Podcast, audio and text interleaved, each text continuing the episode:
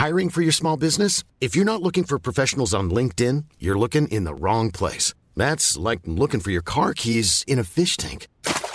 LinkedIn helps you hire professionals you can't find anywhere else, even those who aren't actively searching for a new job but might be open to the perfect role. In a given month, over 70% of LinkedIn users don't even visit other leading job sites. So start looking in the right place. With LinkedIn, you can hire professionals like a professional. Post your free job on linkedin.com slash people today.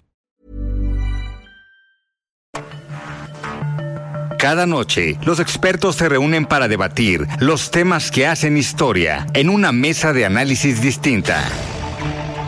Aquí las entrevistas con los personajes y líderes de opinión, junto al análisis profundo de los temas trascendentes. Alfredo Ceja conduce un programa de Frente en Jalisco por el 100.3 de FM. Iniciamos.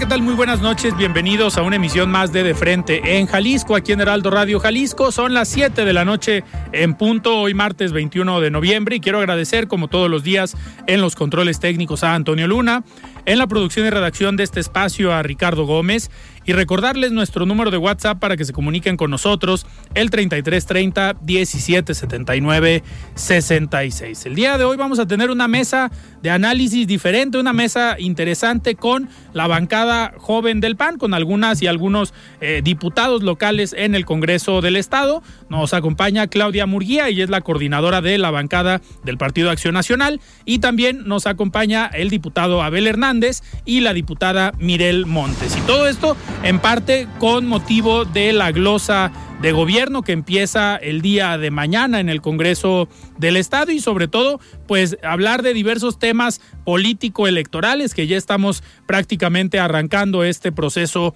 electoral con el registro de algunas, perdón, y algunos precandidatos. Como cada martes vamos a escuchar el comentario de Raúl Uranga La Madrid, presidente de la Cámara de Comercio de Guadalajara. Les recordamos que nos pueden escuchar en nuestra página de internet heraldodemexico.com.mx, ahí buscar el apartado radio y encontrarán la emisora de Heraldo Radio Guadalajara. También nos pueden escuchar a través de iHeartRadio en el 100.3 de FM. El análisis de frente en Jalisco.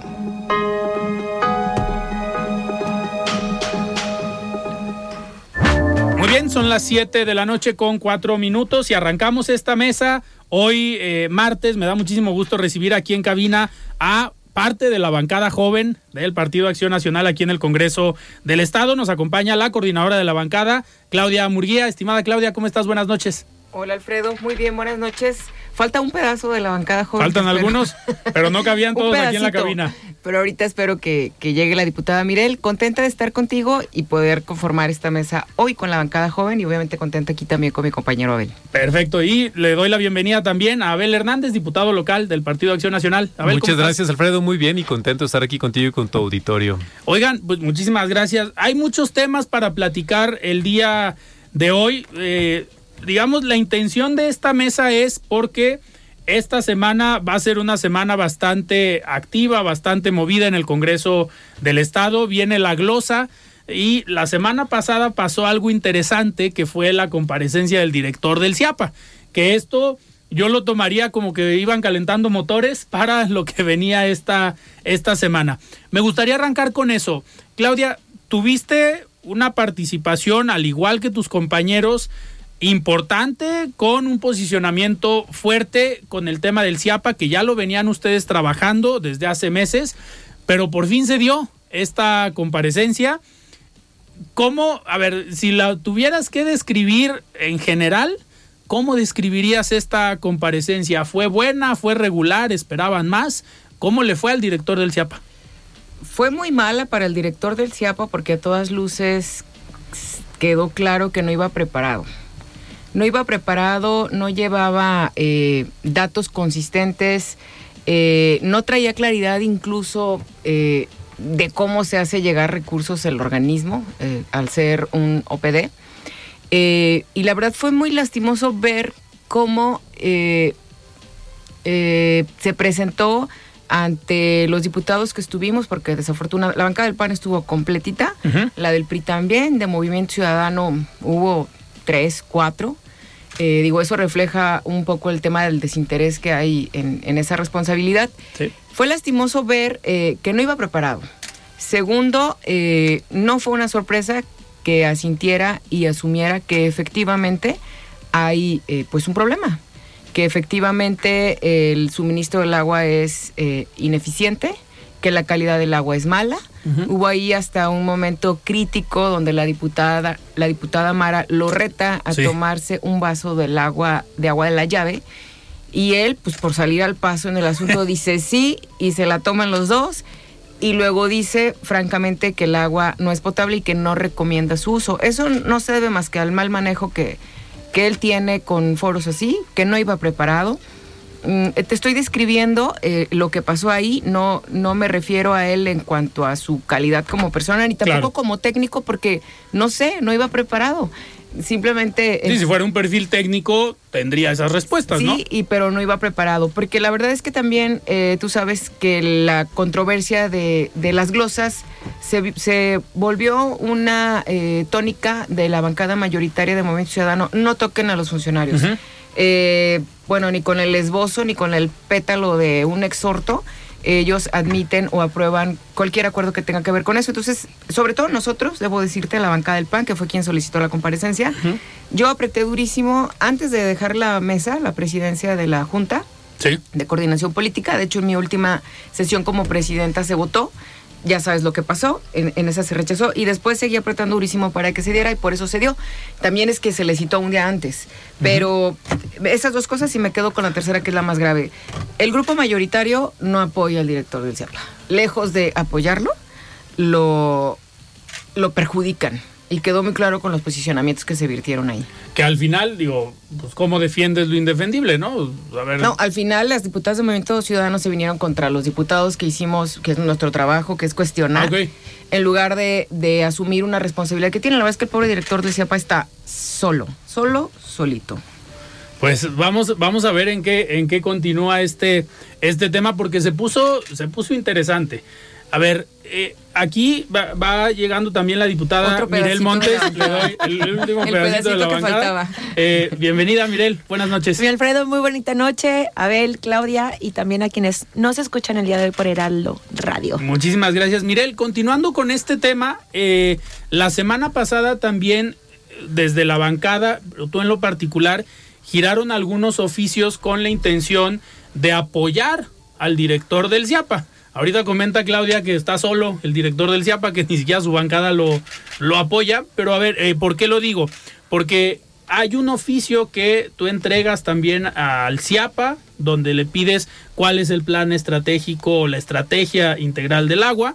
Pero otra era a la Comisión de Hacienda para que participe el director del CIAPA en esta comisión con la intención de que diga sus necesidades para el presupuesto del próximo año. En este sentido, ¿nos pudieras platicar un poquito más de pues, cuál es la intención, quién lo tiene que citar o si ya respondió el director del CIAPA? Bueno, en principio, como comenta hace un momento mi coordinadora, hubo muchas preguntas sin responder y creo que eh, es atendible todo este llamado y estas exigencias que han realizado las familias del área metropolitana, Guadalajara, Zapopan, Tonalá y Tlaquepaque con respecto a que se le garantice un agua de calidad. En virtud de eso es que presentamos estos oficios tres de manera muy particular directamente al titular para efecto de que uno, en efecto, nos informe cuál es el plan integral del agua que tiene para el 2024. Segundo, pues que acuda a la Comisión de Hacienda porque él nos decía que en estos cinco años no se le había presupuestado absolutamente ni un peso por parte del Congreso del Estado para poder apoyar a las necesidades que tiene el CIAPA. Entonces creo que es oportuno ante este llamado que hizo la presidenta de la Comisión de Hacienda, pues que acuda eh, de manera muy respetuosa y que nos diga en qué se le puede echar la mano. Porque es un mismo partido. Exactamente, no, creo que vaya a haber ningún tipo de inconveniente. Al contrario, a lo mejor pueden reivindicar esta ausencia por parte del grupo mayoritario que es de la bancada de MC y echarle ganitas, ¿no? Para efecto de que el Congreso del Estado sí pueda eh, aportar algo en este presupuesto 2024 y que podamos juntos trabajar para darle solución a este problema. Y el tercero y no menos importante es que nos diga el titular del CIAPA cuáles son las eh, atenciones que ha realizado con respecto a las recomendaciones que le hizo la Comisión Estatal de Derechos Humanos, que él aceptó de manera parcial y de manera total. Hace más de un año que la Comisión Estatal de Derechos Humanos las hizo, él contestó, algunas las aceptó, otras no, y creo que es importante que esta información también nos la brinde para poder juntos solucionar este grave problema que tienen más de muchas familias jaliscienses. Pues vamos a estar atentos a ver qué pasa también en el Congreso después, digo, ya con el tema del presupuesto. Quien preside ahorita la comisión es Claudia Salas, que entiendo ya ha venido aquí al programa. Pues sí maneja y sí opera bien los datos del presupuesto, no es alguien que le pregunte sobre el presupuesto y no sabe, o sea, sí es una diputada que se mete a la, a la chamba, entonces vamos a ver si va el director del CIAPA, pues que llegue con la cartita al niño Dios ahora que viene eh, Navidad y que diga, pues necesita el CIAPA tanto para solucionar el problema. Abel, querías comentar algo. Sí, creo que el grave problema que tenemos en el CIAPA es que ni siquiera tienen bien focalizado el problema para poderlo resolver. Eh, el hecho de que el director no hubiera ido preparado significa que no ha estudiado a fondo el problema que tienen que han atendido ciertas causas, ciertos focos rojos, nos hablaba de desfogues, nos hablaba de limpiezas de líneas, pero no tienen claridad exactamente en qué estriba el problema. Y es el último año. Y es el último año y es muy grave porque se han venido aumentando las tarifas, se ha venido, recursos se le han venido autorizando todos los que se han ido requiriendo por parte de ellos. Entonces, creo que estriba más allá de que el Congreso le etiquete recursos de manera directa o no, es que se haga un estudio serio en qué estriba el problema porque no es menor lo que está sucediendo que hoy en 2023 el agua, que es un derecho humano, en muchas de las casas está llegando de muy mala calidad o de plano no esté llegando, porque ese problema lejos de aminorar se va a ir agravando con el estiaje que vamos a sufrir el año que entra. Entonces es importante que primero que nada sí se haga un estudio serio de qué es el problema, de, hasta, hasta, dónde son los alcances de ese problema para poder identificar cómo resolverlo y cuánto cuesta, no nada más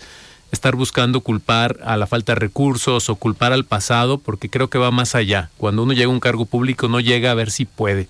Uno levanta la mano porque puede resolver los problemas y creo que está en obligación del director analizar muy bien qué está sucediendo para dar una respuesta contundente al problema, que se debe de poder resolver, se debe poder resolver. Claro.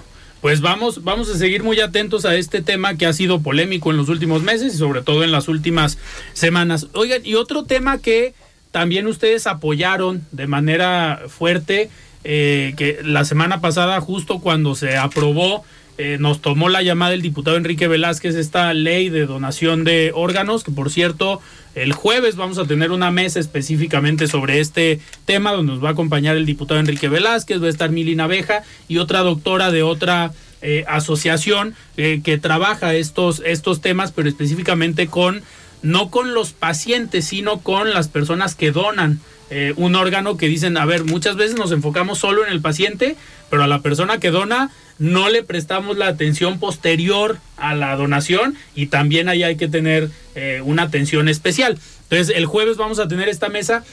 ¿Cómo recibieron esta, esta iniciativa desde hace cuatro años? Pero, ¿cómo se dio este proceso? ¿Cómo lo vivieron desde la bancada joven para poderla.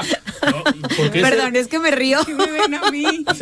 Se, ríen cuando. Somos la bancada joven. porque somos esta nueva generación de panistas que estamos luchando para reivindicar la política en nuestro estado. Esos panistas que no creen que sea pecado donar órganos, ¿eh? Ok. O sea, esos panistas que creemos que dar vida después de la vida es un mérito invaluable. Y que están eh, por eso somos la bancada joven. y yo no dije nada y yo no me reí. Fueron Tú podrías ser también bancada joven yo, si quisieras. Yo entro todavía en la cuota eh, joven. En la cuota joven, exacto, es, correcto. mira, querido Alfredo, en ese tema, sobre todo es desinformación, ignorancia, en un, en un sentido no descalificativo, sino de, no conocer datos, de no conocer una realidad que no puedes entender salvo que realmente eh, trabajes de la mano con con las personas que lo están sufriendo y que nunca vas a entender a cabalidad hasta que lo sufras. Afortunadamente ninguno de esta mesa ha sufrido una situación así, pero cuando te metes de lleno ah, y tienes la apertura y eres empático, realmente entiendes la magnitud. Creo que es lo mejor que hemos hecho en el Congreso. En esta legislatura me atrevo a decir que es la decisión más importante y que más repercusiones en positivo va a tener porque va a salvar vidas. Ya dabas ahorita un, dato que te daban del Hospital Civil, porque resulta que sin, sin la reforma, que espero esté eh, publicándose ya más tardar esta semana, había quien eh, daba su voluntad para, para ser donador, pero pues solamente hoy quien porta una licencia de conducir y expresamente dice que si es donador, se tiene conocimiento de. Yo, por ejemplo, eh, vamos a decir yo, si a mi no les comuniqué a mis papás, o a quien disponga, eh, que esa es otra parte que también reformamos, o a quien pudiera disponer de mis órganos, eh, no le aviso y no saben que soy donante y la credencial se perdió en un choque o lo que sea, pues simplemente mi mamá dice no y no se respeta mi voluntad y se pierde la posibilidad de salvar una vida. Hoy ya se reconoce al, donante tácito, que eso es un gran paso.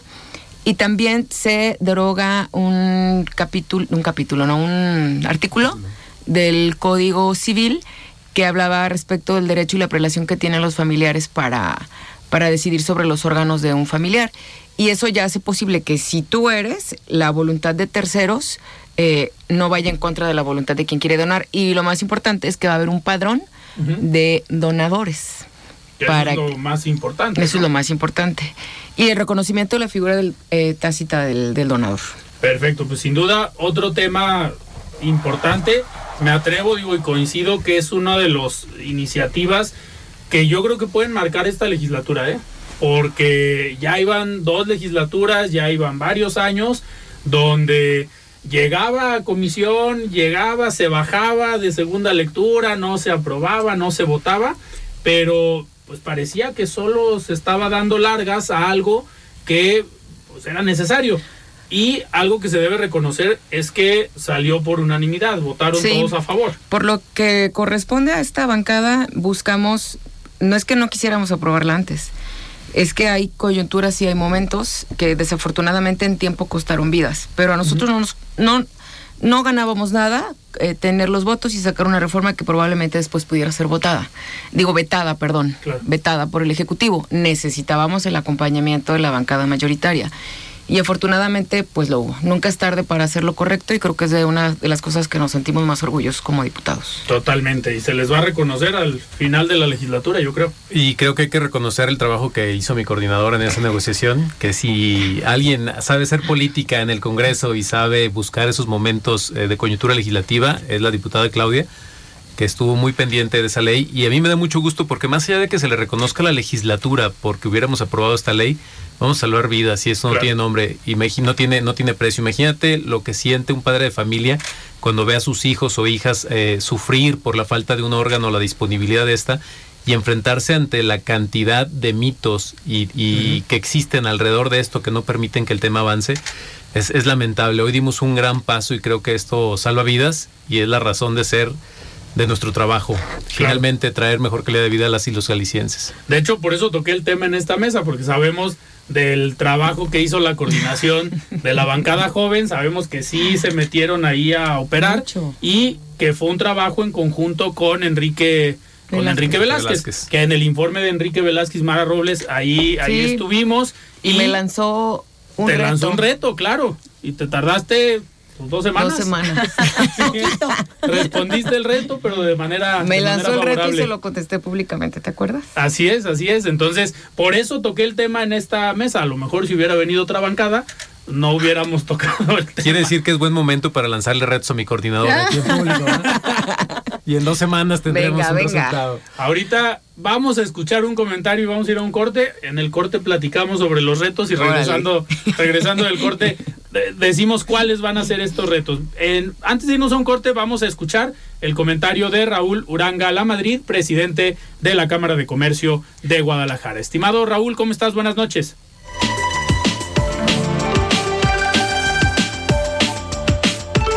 Muy buenas noches para ti, Alfredo, y para tu apreciada audiencia que siga de frente en Jalisco, un programa de Heraldo Radio.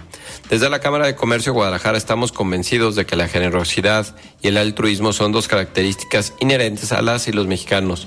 Lo hemos visto recientemente con la ayuda que ha llegado a los centros de acopio para Acapulco, pero también en el día a día de muchas personas interesadas en ayudar al prójimo. Apoyar a quien más lo necesita también es una reafirmación de valores y una muestra de que lo más importante es que todas y todos tengamos condiciones dignas para vivir. Por eso, desde la Cámara de Comercio de Guadalajara, en colaboración con más de 30 organizaciones e instituciones, presentamos la iniciativa Un Día para Dar. Se trata de una articulación de esfuerzos a nivel local para incentivar la donación, ya sea de dinero, tiempo o esfuerzos como el voluntariado. Durante todo un mes, hasta el 14 de diciembre, organizaremos una serie de eventos y ponencias, así como cenas con causa y donaciones, para incentivar esa generosidad y que haya más personas que tengan una feliz época de Simbrina. Esta iniciativa está ligada al buen fin que vivimos este fin de semana, porque así como queremos que el consumo en esta época impacte de manera positiva el desarrollo económico de las micro, pequeñas y medianas empresas, también buscamos incentivar un mayor compromiso de la ciudadanía ante las causas sociales de su preferencia. Sabemos que donar dinero no siempre es posible, pero hay otras formas de ayudar. Una propuesta es que elijas la causa de tu preferencia y ver de qué manera puedes sumarte. Hay muchas organizaciones que siempre necesitan manos extras. También puedes ayudarnos a difundir este mensaje para que más personas se sumen y podamos hacer una bola de nieve de generosidad. Si quieres conocer las actividades que tenemos preparadas, te invito a visitar las redes de Mar Santo para que te enteres a detalle. Hagamos que más gente pase una feliz temporada de Sembrina. Hasta aquí mi comentario, Alfredo. Les deseo que tengan una excelente semana. Nos escuchamos el próximo martes. Siga con Alfredo Ceja y su análisis de frente en Jalisco por el Heraldo Radio 100.3. Mesa de análisis de frente en Jalisco con Alfredo Ceja. Continuamos. Muy bien, estamos de regreso aquí en De Frente en Jalisco. Son las 7 de la noche con 28 minutos, platicando en esta mesa con la bancada joven del PAN. Nos acompaña Claudia Murguía, la coordinadora de la bancada, el diputado Abel Hernández y la diputada Mirel Montes. Oigan, uno de los objetivos de esta mesa es porque esta semana empieza la glosa del informe de gobierno. Y ya hablábamos ahorita de la comparecencia del director del CIAPA, pero sabemos que la glosa del informe de gobierno es, es diferente y tiene procesos, tiene mecanismos que ustedes como diputados eh, conocen, pero hay tiempos, hay espacios, van por días. Eh, ¿Quién nos quiere explicar cómo viene organizada esta, esta glosa? De gobierno. Ya le están pasando la voz aquí a la coordinadora. Es que es por orden de jerarquías. Ella empieza y nosotros le hacemos fuerte. Mira, Alfredo, que este año, después de tanto insistir en que manejáramos un, un formato diferente, eh, por fin se aprobó en la Junta de Coordinación Política. Tú has de saber y conocer los tortuosos e inútiles formatos que estuvimos manejando los últimos cuatro años, por lo menos que yo soy diputada, interminables, donde se hacía una ronda de mil preguntas. Todos los, los grupos parlamentarios podían preguntarle a un secretario y hacíamos uso de hasta cinco minutos. Entonces imagínate cuántas preguntas por bancada eh, se hacían. Y luego él solo tenía el secretario o en turno quien contestara 15 minutos para contestar. Entonces. Necesitaba una capacidad de síntesis eh, impresionante. Entonces, aparte, eh, pues contestaban lo que querían, ¿no? No había una manera tampoco ni tiempo de hacer una réplica que fuera efectiva. Hoy, a solicitud de Hagamos, del PAN y del PRI, aprobamos un acuerdo con un formato distinto. Hoy eh, va a ser sin duda eh, más sintetizada la glosa, pero creo que va a ser más efectiva. Va a haber dos rondas y en cada ronda habrá espacio de hasta tres minutos por cada diputado. Hoy será solamente un diputado por bancada el que pregunte por ronda para que haga una pregunta directa y de inmediato el funcionario la responda. Es decir, será no se pierde el hilo. Será un tú a tú, pero eh, sin una réplica inmediata, porque si no nos enfrascaríamos también en un debate interminable. Entonces, habrá dos rondas eh, de preguntas directas, una de hasta tres minutos por cada grupo parlamentario, y al final, a manera de réplica, habla una ronda de conclusiones. Esto la va a hacer, eh, obviamente, mucho más ágil y creo que mucho más afectiva, y efectiva. afectiva, no sé. Pero depende efectiva, les afecte, Depende ¿no? cuando les, afecte. Ah. En las preguntas que se van a hacer. Sí, vamos viendo en qué sintonía llegan. ¿no? Eh, efectiva, afectiva, no sé. Veremos mañana. Hey, it's Ryan Reynolds, and I'm here with Keith, co star of my upcoming film, If, only in theaters, May 17th. Do you want to tell people the big news?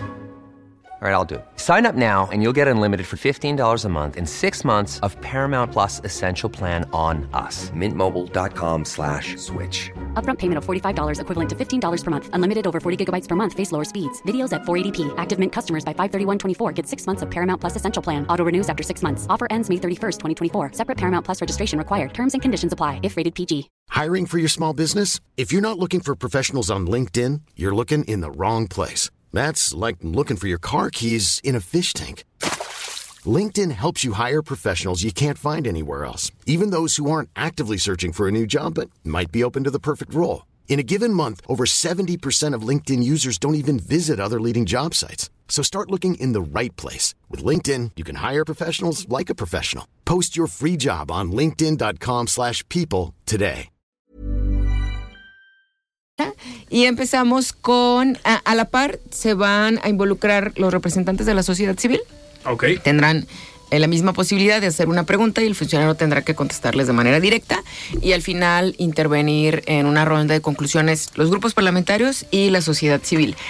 Y eh, mañana comparece la Administración Centralizada, Secretaría General de Gobierno, Jefatura de Gabinete y todo lo que de ahí se desprende. Uh -huh. Y en la tarde es el apartado para eh, la coordinación de asistencia social. El miércoles. Ahí, ahí, llega, acaban de nombrar a Fabiola Loya, ¿no? Si no me equivoco. Va a ser. Es correcto, sí. en lugar de Esquer. En lugar de Esquer, entonces, recién llegada y a rendir cuentas. Sí, bueno, ella hasta ahora era la sub eh, la subsecretaria, de Derechos Humanos. de Derechos Humanos. Uh -huh. Entiendo que está empapada del todo el trabajo de la de la secretaría y el jueves eh, solicitamos eh, solamente que se atendiera la glosa que tiene que ver con seguridad. Okay. Eh, que también fue una de las peticiones que estuvimos haciendo para que compareciera. Pues en ese desafortunadamente no hubo acuerdo, pero será el jueves exclusivo nada más para atender la glosa de seguridad, donde estará el coordinador y todo el gabinete de seguridad, incluido el fiscal. Esa será en la mañana el jueves, con el mismo formato. Con el mismo formato. Dos okay. rondas, eh, preguntas directas, respuestas inmediatas y de ronda de conclusiones. Y el viernes. El viernes finalizamos por la mañana con la coordinación de desarrollo económico okay. y por la tarde con la coordinación de gestión del territorio. Sería uh -huh. ya todo el proceso de glosa en el cual estaremos participando de manera efectiva. Efectiva. Los de la bancada del PAN. Y yo creo que es importante, ¿no? El cómo se ha involucrado también en la sociedad civil en esta rendición de cuentas por parte sí, de la es sociedad glosa, civil. y las universidades, porque Ok. también eh, este proceso se llevó el año pasado, donde se involucra también a las universidades y hemos encontrado muy buena respuesta. Creo que ante estos problemas que tenemos como sociedad tenemos que seguir generando estos puentes, donde desde el poder legislativo, junto con el ejecutivo y la sociedad civil y la academia, pues estemos encontrando nuestros puntos de encuentro para efecto de darle resultados a esta sociedad que tanto aclama justicia, seguridad y paz. Que, que muchas veces la participación de la sociedad civil viene a legitimar un poco estos procesos, ¿no? Porque son expertos que vienen desde la sociedad civil trabajando temas puntuales, en temas de salud, en temas de educación o en temas de seguridad y que seguramente las respuestas también cambian, ¿no? La, el tono de una respuesta a un diputado o a una diputada yo creo que debe ser distinto al de un representante de la sociedad civil porque le bajas el tono político.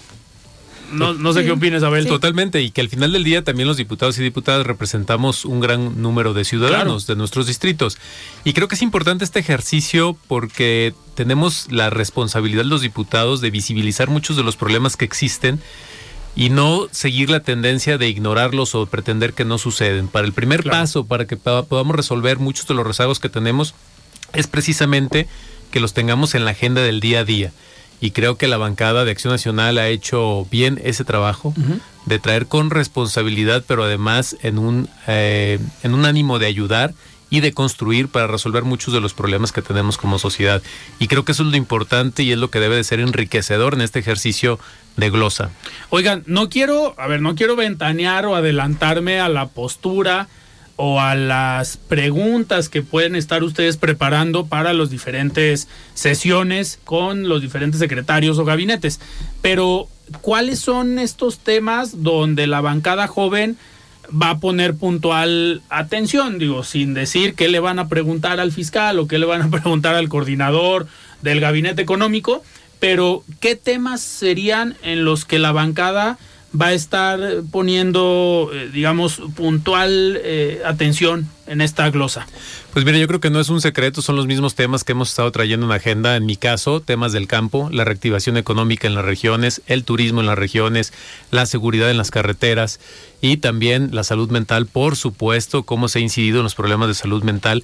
Eh, mujeres líderes del hogar, un tema pendiente también importantísimo, cómo se ha apoyado y además cómo se ha incidido de manera real con cifras el desarrollo social del Estado, todos estos programas que se han implementado, cómo han movido o no las cifras para ver qué efectividad tienen en sus índices de efectividad de gestión y poder tomar decisiones para el próximo presupuesto. Importantísimo, lo que esté funcionando, pues hay que apoyarlo y lo que no esté funcionando hay que ver por qué y hay que modificarlo para que funcione, porque al final del día lo que se busca es incidir en la sociedad, no nada más eh, etiquetarlo por etiquetar o aprobar por aprobar, sino que sea algo efectivo que esté cambiando los problemas que tenemos. Entonces, pues básicamente son esos los temas que hemos estado trayendo ya en la agenda desde hace un buen tiempo y que nos siguen preocupando y que siguen doliendo en la calle.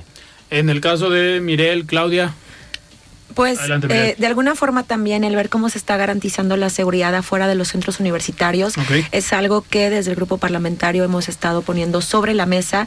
Eh, básicamente lo que tiene que ver con el Cutonalá, con el Cush Belénes, con el CUSEA. Sabemos que no es un problema que existe de ahora, sino que ya viene de tiempo atrás y es donde todas las dependencias, todas las autoridades, tanto eh, estatales como municipales, tenemos que entrarle a este tema. Tenemos que garantizar la seguridad de nuestros estudiantes, donde se sientan seguros, donde su único o única preocupación sea ir a la escuela y estudiar, no preocuparse por si a las afueras eh, están robando o no pueden tomar el camión por la misma situación. Creo que esto es algo que también tenemos que ser muy sensibles, no ser indiferentes ante este dolor y que sí es un tema de la agenda pública. Y otro también es ver cómo se ejerció este Fondo de Atención Integral contra el Cáncer, un tema que pusimos sobre la mesa desde el año pasado con la creación de, la ley de, atención integral para niñas y niños y adolescentes para el estado de Jalisco y que ha tenido muy buenos resultados y que yo creo que también va a ser una de las preguntas que, haremos a la nueva titular de la Coordinación de Asistencia Social,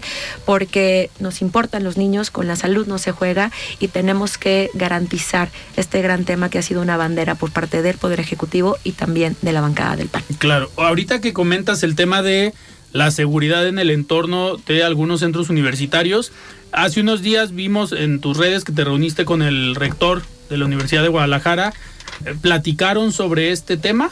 Sí, la verdad es que ha habido mucho entendimiento, mucho diálogo, mucha comprensión, pero sobre todo mucha sensibilidad para poder trabajar en conjunto. No es nada más que critiquemos desde el Poder Legislativo, es buscar también los canales de diálogo para darle una respuesta a esta exigencia que nos están haciendo las y los alumnos. La verdad es que el rector Villanueva, muy atento, eh, y creo que hay muy buen ánimo para poder construir con los rectores del CUSEA, con el rector del CUSH Belénes, así como trabajamos en su momento con el rector del Cutonalá y con las y los presidentes municipales. Eh, no vamos a escatimar ningún esfuerzo, eh, aun y cuando nos haga falta todavía un año para salir de esta legislatura, hay muchas cosas que podemos seguir haciendo en conjunto para darle una respuesta clara a las y los alumnos.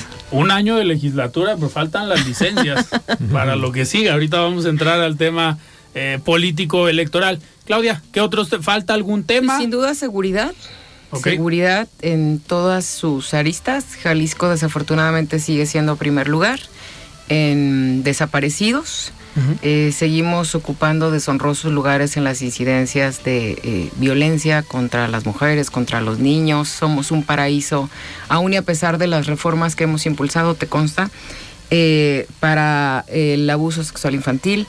Y siempre he dicho que no, la situación que vive o que atraviesa hoy Jalisco no es privativo nada más del gobernante en turno, ni de los mandos eh, policíacos, ni del fiscal, ni del coordinador. Es el cúmulo eh, de muchas cosas que se permitieron, que se permiten y que también se dejaron de hacer desde hace mucho. Y la glosa nos sirve mucho eh, de, de previo al estudio o al fondo eh, de las decisiones que vamos a tomar en el presupuesto, porque es la manera en la que los diputados podemos incidir. A nosotros no nos corresponde la estrategia de seguridad, le corresponde a la federación y le corresponde al Estado. Pero nosotros sí incidimos en eh, el ejercicio del presupuesto que finalmente eh, redunda en muy buena parte en el ejercicio de sus atribuciones. Designamos funcionarios, designamos al fiscal, entre otras cosas. Esa parte sí le compete a los diputados, porque por mucho que más quisiéramos hacer, no podemos, pero hoy a, a la luz del día te bajan de tu camioneta, eh, se meten a un restaurante y matan a quien sea. Aquí las cosas pasan porque se pueden hacer y no hay castigo. Entonces, sobre eso tiene que versar nuestra postura, sobre todo el jueves, en seguridad, que es sin duda el tema que más le preocupa y le aqueja a la gente de Jalisco. Claro. Eh, Abel, en, en tu caso, a ver, hablar del tema de seguridad, lo mencionabas tú ahorita. Eh, fuiste alcalde de Teocaltiche, un municipio que hoy está viviendo tiempos complicados en materia de seguridad. Eh, ¿Qué te dice la gente? Porque al final eres representante, eres diputado, ganaste el distrito, pero ¿qué te dice la gente de tu municipio? Mira, pesa sobre nosotros esa pesada carga de la seguridad. Los teocaltichenses somos personas de trabajo, gente de bien, de familia, con valores salteños que nos pesa mucho estar viviendo esa situación y no nada más en mi municipio, en toda la región de Los Altos se está viviendo de la misma manera, cosa que merma nuestra capacidad de producir, de desarrollarnos.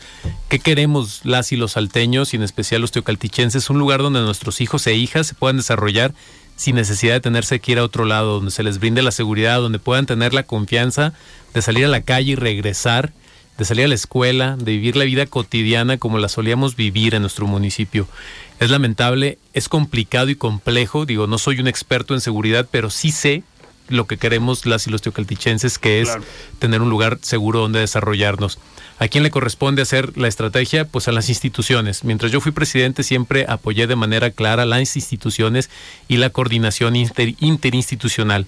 Entonces yo hago votos porque se siga generando una relación entre las instituciones de coordinación para que dé resultados, porque al final del día vemos estrategias todos los días, pero vemos pocos resultados y eso es lo lamentable. Necesitamos eso, que haya paz, que haya certeza, que las familias se puedan desarrollar, que los niños tengan un futuro dentro de nuestro municipio. Y de la misma manera en todos los altos de Jalisco hacemos votos por lo mismo. Los altos somos la zona más productiva, de las más productivas del país y del estado. Y si los dejamos eh, al ahí se va, pues mm, puede ser lamentable para todo el estado y para toda la región lo que podemos estar perdiendo al perder la tranquilidad. Claro, pues vamos a ver qué les dicen el jueves, la coordinación de, seguridad, el fiscal y todo el, todo el equipo o los responsables de esta estrategia, que si bien sabemos que el crimen organizado es un tema federal y estatal, pues al final debe haber una estrategia desde el Estado en coordinación con la, con la federación aunque pues sabemos que la coordinación a veces falla. Eh, sí, claro, y es lo que hacemos votos, porque haya, haya resultados para las personas, que las personas puedan vivir en paz. Totalmente. Y cabría muy bien un poquito de autocrítica. No todo lo que uno piensa es real y cabría un poquito de autocrítica y, y de ser un poquito más tolerantes a, lo, a, a, quienes sí queremos colaborar. Claro. Y, y hacemos un juicio por la realidad que, por ejemplo, se vive en los altos, ¿no? Totalmente. Oigan, a ver, nos quedan 10, 12 minutos todavía de programa. Pues vamos hablando de lo que viene para el 24, la política electoral. Sabemos que ustedes se están poniendo de acuerdo, han trabajado como bancada joven en el Congreso, pero ¿cómo ven el panorama en Jalisco primero para el PAN? ¿Cómo, cómo viene el proceso electoral del 24? ¿Quién quiere? Pues mira, yo de los altos, porque en los altos somos muy panistas. Así que me, pongo primero en la lista. Eh, mira, definitivamente el partido en mi, en mi región, que son los altos, eh, está fuerte, con una estructura sólida. Hemos tenido representantes, eh, pues creo que han dado muy buenos resultados. Hemos dado muy buenos resultados. En mi caso vengo de ganar tres elecciones, entonces quiero seguir participando. Creo que soy competitivo, creo que tengo mucho por aportar aún. Y creo que en los altos sabemos lo que nos conviene, los salteños. No estamos esperando que nadie nos dé algo en la mano, los salteños queremos que las condiciones se generen para nosotros producir nuestro propio destino. Y creo que tenemos muy claro eso y, sabemos que con Acción Nacional es con quien podemos hacer mancuerna para precisamente plantear el futuro de esa manera dar la cara al futuro y generar el Jalisco y los altos de Jalisco que queremos. Así que vamos a seguir participando. No sé desde qué posición, pero desde donde me toque quiero seguir contribuyendo a los altos de Jalisco y a mi estado. Eh, Abel, ahorita que comentas o haces énfasis en la región, en los altos, uno de los eh, temas que platicábamos hace, hace unos días con las presidentas de los partidos, y tengo, si no me falla la memoria, estaba Diana aquí en cabina, la presidenta del PAN, y nos comentaban que las definiciones en las alianzas municipales todavía se estaban analizando, pero en los altos, supongo yo, por ser un distrito tan panista, yo le ponía el ejemplo eh, a Diana, a ver, hay municipios que históricamente han sido panistas, donde un panista nunca votaría por el PRI.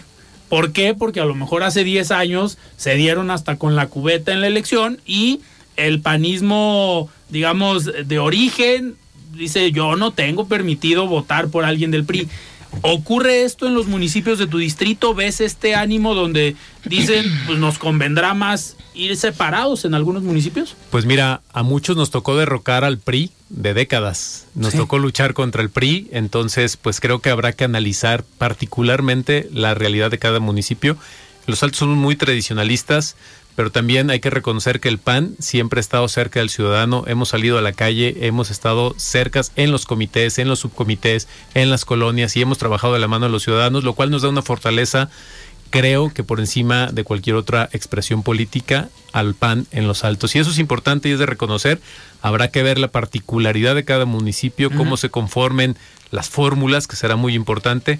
Pero yo creo y estoy convencido que el PAN está listo y tiene la fuerza suficiente en los altos para competir solo o con alianza.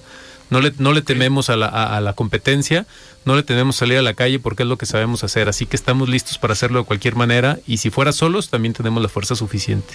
Perfecto. Eh, Claudia, ahorita con lo que comenta Abel, ¿qué les preocupa más eh, en la elección? ¿Movimiento Ciudadano? O esta mega alianza que se formó de Morena, el Partido Verde, el Partido del Trabajo y le sumaron Hagamos y Futuro. ¿Les preocupa más MC o les preocupa más la otra alianza? Nos preocupa más que con todo el cochinero, por ejemplo, que trae Morena de sus procesos internos y violaciones a la normativa electoral y demás, abonen más al desencanto que tiene la gente de participar en un proceso electoral. Y nos preocupa más eh, toda esa incongruencia de este nuevo frente que se hizo en Jalisco con Hagamos y Futuro y Morena y Partido Verde. Y Partido Verde y PT, y, no sé quién más. etc, etc. Eh, eso solamente demerita la labor que hacemos. Y, y, lo que al ciudadano le choca y le molesta es la falta de lealtad y de congruencia. Eso habla mucho de las personas. Los que estamos aquí siempre hemos militado en el PAN porque eh, tenemos identidad y creemos firmemente en el instituto político que representamos porque creemos firmemente en los principios que lo consolidaron y que lo conforman y que lo han hecho perdurar por más de 80 años y que perdurará.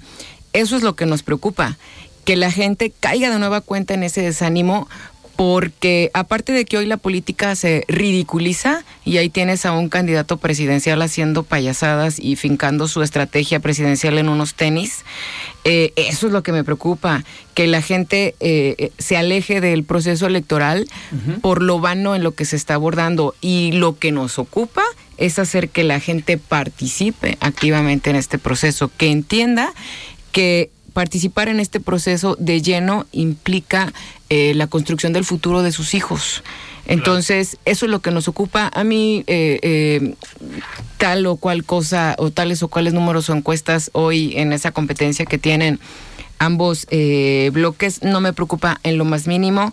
Hoy eh, la gente afortunadamente es muy crítica, genera un voto diferenciado y nada se decide hasta en la contienda electoral. Y estamos más que listos y dispuestos para ir juntos, donde tengamos que ir juntos, porque hay madurez y hay generosidad, que es lo que más se requiere en este proceso, para entender que hoy necesitamos de otras fuerzas políticas, que así no lo pide la gente, y donde no también para ir solos. Entonces, en eso estamos enfocados. Tenemos una gran candidata para la presidencia de la República una gran, gran candidata con Xochitl y estamos a nada. Mañana pasado estaríamos ya cerrando eh, los temas de los municipios en los que vamos juntos o no y seguramente también de quién pueda ser nuestra candidata por el frente.